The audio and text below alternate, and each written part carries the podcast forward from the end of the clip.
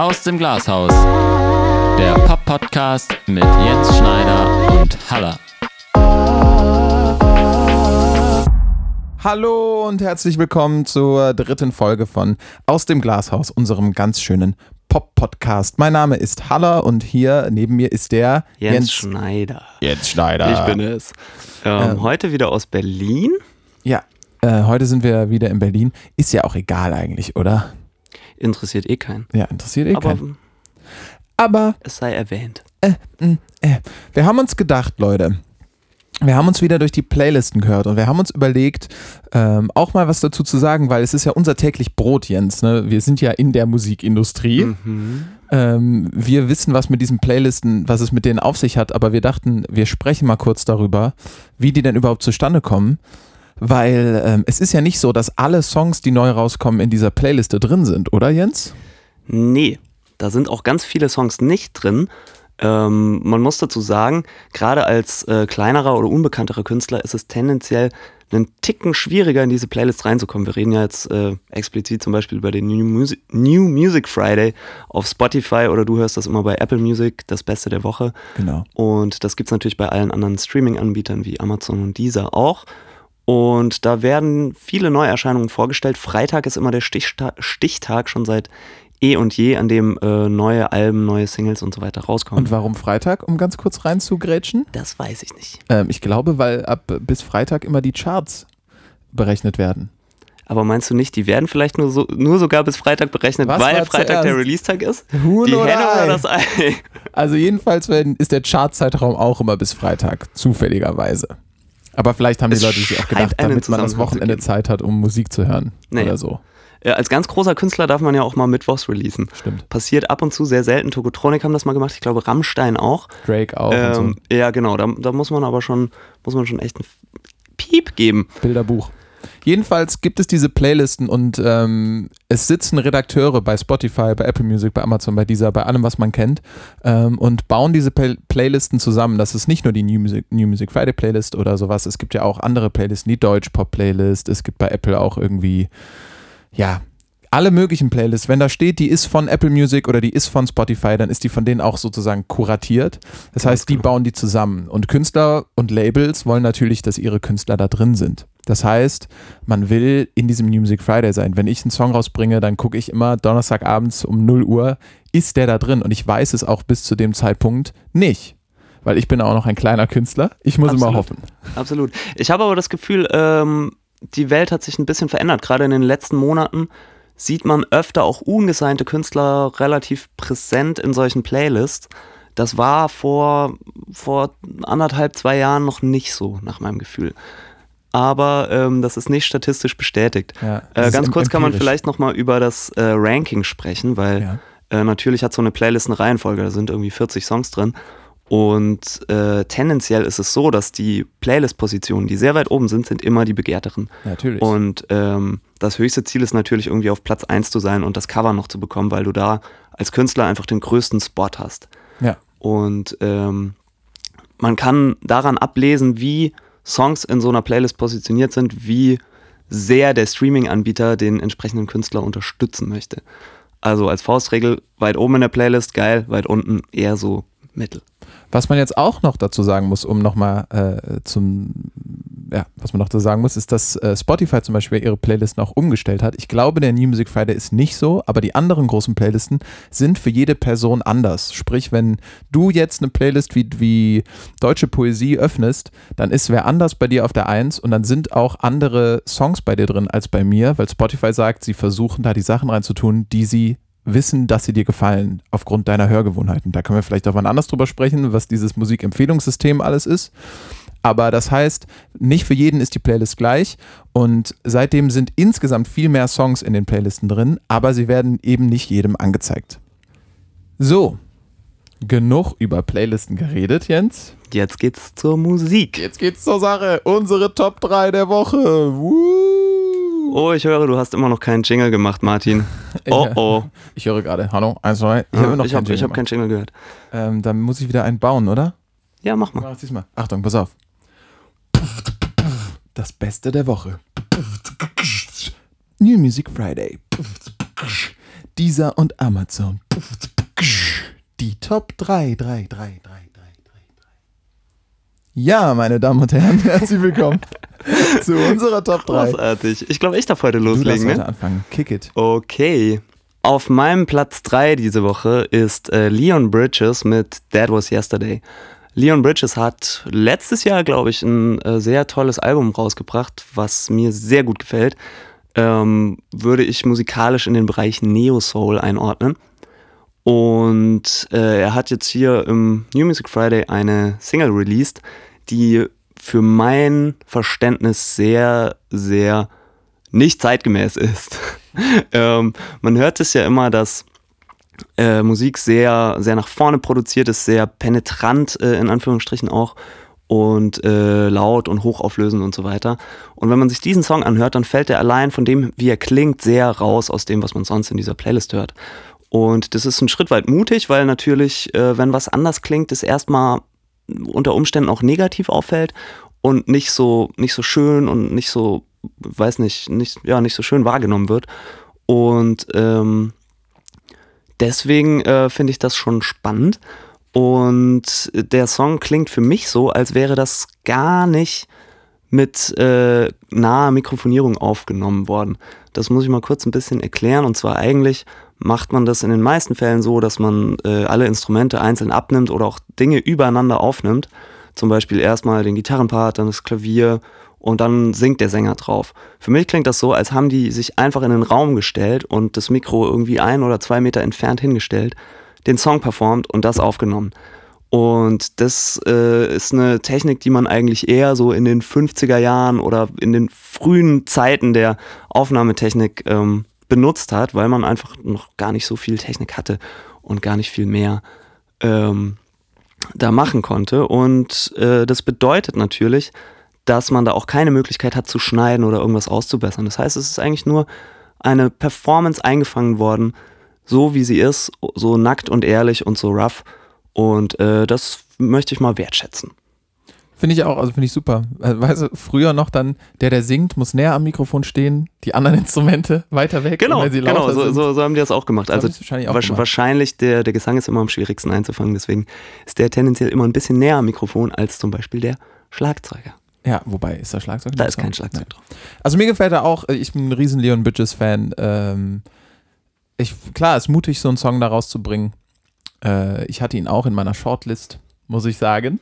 Aber er wurde von anderen Songs übertrumpft. Zum Beispiel, Alter, was Dein ein Platz 3, Übergang. Martin. Wow, hast du den Übergang so richtig radiomäßig?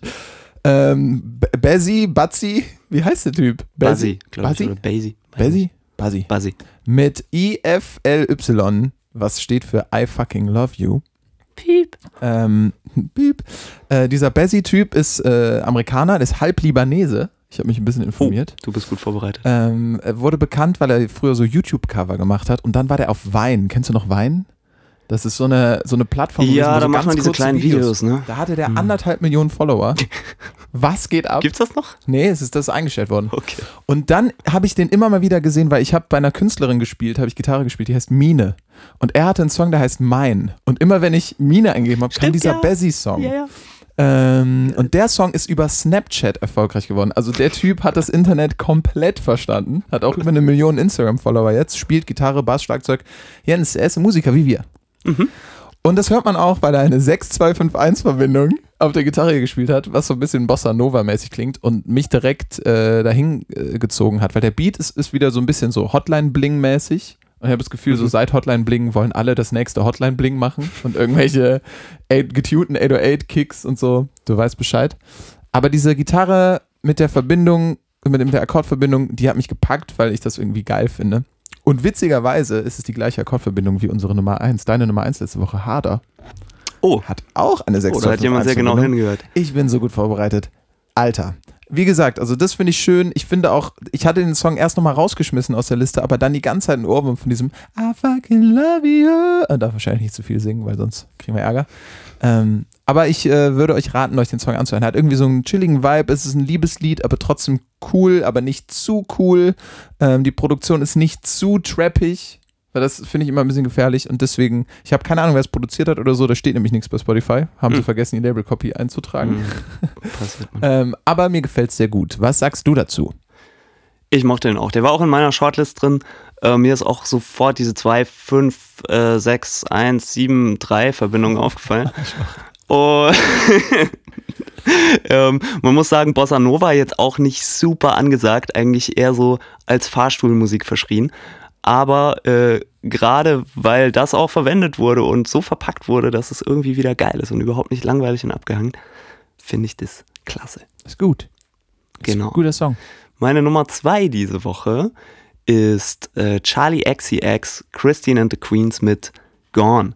Auch wieder ein Collabo-Track, da haben wir auch schon drüber geredet. Ne? Es gibt ja kaum noch Songs hier, äh, die neu rauskommen, die nur von einem Künstler interpretiert werden, Das stimmt. sondern ganz viel äh, Co-Work. Ähm, Charlie XCX kennt man von I cash my car into the bridge.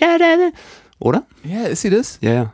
Ah, ja, ja, ja. Oder war das Boys. Icona Pop? Ja, ja, Oh. ich, das ist, äh, die, Oh, sie hat das, glaube gefährlich. ich, mitgesungen. Das Ja? war Dingsbums Pop, aber ich glaube, Aber sie hat es geschrieben, glaube sie ich. hat das geschrieben, das kann sein, ja. Irgendwie sowas. Ähm, auf jeden Fall immer durch sehr aggressive Songs aufgefallen. Und äh, Christine and the Queens, ähm, eine französische Band, Künstlerin, bin mir gar nicht sicher. Mhm. Ähm, auch bekannt, also sie, sie trägt ihre Homosexualität sehr offen nach außen und ist äh, da auch ein bisschen Stimme der Szene. Und äh, die hatte ich damals kennengelernt über den Song Christine. Christine and the Queens mit dem Song Christine. Den fand ich sehr, sehr toll und habe mich da ein bisschen in ihre Stimme verliebt auch. Und deswegen auch dieser Song hat mich berührt. Ähm, Charlie XCX wirkt sehr gezähmt auf dem Track. Man kann sie kaum unterscheiden von äh, Christine, ähm, was die Stimmfarbe angeht, obwohl sie eigentlich eine sehr andere Stimmfarbe hat. Und besonders hervorheben möchte ich nochmal diesen brachialen 80s Brett-Synthi, der dieses Riff in dem Song spielt, was sich einfach von vorne bis hinten durchzieht, außer ganz am Ende wird es mal gebrochen. Aber sowas finde ich auch immer sehr, sehr spannend. Also damit kriegst du mich meistens, wenn eine so eine rhythmische, musikalische Idee einfach von vorne bis hinten durchgezogen wird und den Song trägt. Ja, ist tierisch geil. Also ich äh, habe den, ich, ich finde den super, ich, Charlie XCX mit Boys ist mein Lieblingssong von der. Kennst du den? I was busy thinking about boys. Ja, ja, der ist noch gar nicht so alt, ne? Ja, Ja. mit diesem Gameboy-Sound irgendwie. Äh, den fand ich mega. Äh, ich finde sie hier auch gut. Ist für mich äh, ist es dann, manchmal ist es mir zu sehr in den 80s. Hm? Und das habe ich bei Christina and the Queens ganz oft. Also ja, ich, ich versuche aber das ist, hören. das ist natürlich auch das Ding. So. Das ist das Ding, aber mir ist es dann, denke ich dann, komm, mach mal ein bisschen, jetzt mach mal ein bisschen was Frisches. das ist bei Leon Bridges habe ich es auch manchmal, aber da Aber finde ich das- Album nicht so, aber bei dem Song Ah, fand ich glaube, das so. liegt an Frankreich, Martin. Ah, sind die 80s? Ne, die sind aber nicht so frisch. Ding dong. Äh, wer- aber weißt du, wer hingegen sehr frisch ist? Die Band, die ich auf Platz 2 gesetzt habe. Oh, ich bin gespannt. Wir fahren einmal über den Ärmelkanal herüber nach England, um es genau zu sein, nach Leicester. Denn da kommt die Band Easy Life her. Und Easy Life ist eine super geile, junge, hippe Band. Ähm, auf den Produktionen hört man jetzt nicht so einen klassischen Band-Sound. Es sind programmierte Drums und es ist, ähm, es fühlt sich alles relativ gesampelt an, so Oldschool-Hip-Hop-mäßig eigentlich fast. Ähm, und so auch dieser Song. Er heißt Earth. Ähm, was ich spannend finde, weil sie hatten, sie bringen immer so Mixtapes raus und Singles, das finde ich ist auch sehr modern, ja, also sie bringen einfach die ganze Zeit Sachen raus, kein Album, sondern immer mal fünf Songs, dann wieder zwei Songs, dann ein Song, Mhm. dann ein Song.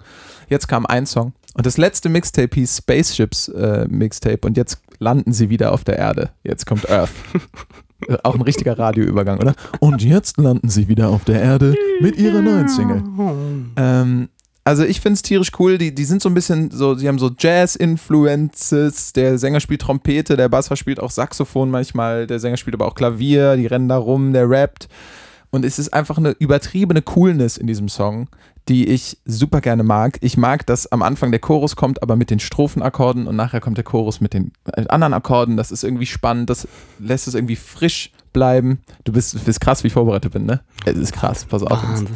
Und meine allerliebste Lieblingszeile, um auch mal auf Text zu gehen, ähm, ist I miss my friends, I don't miss deadlines.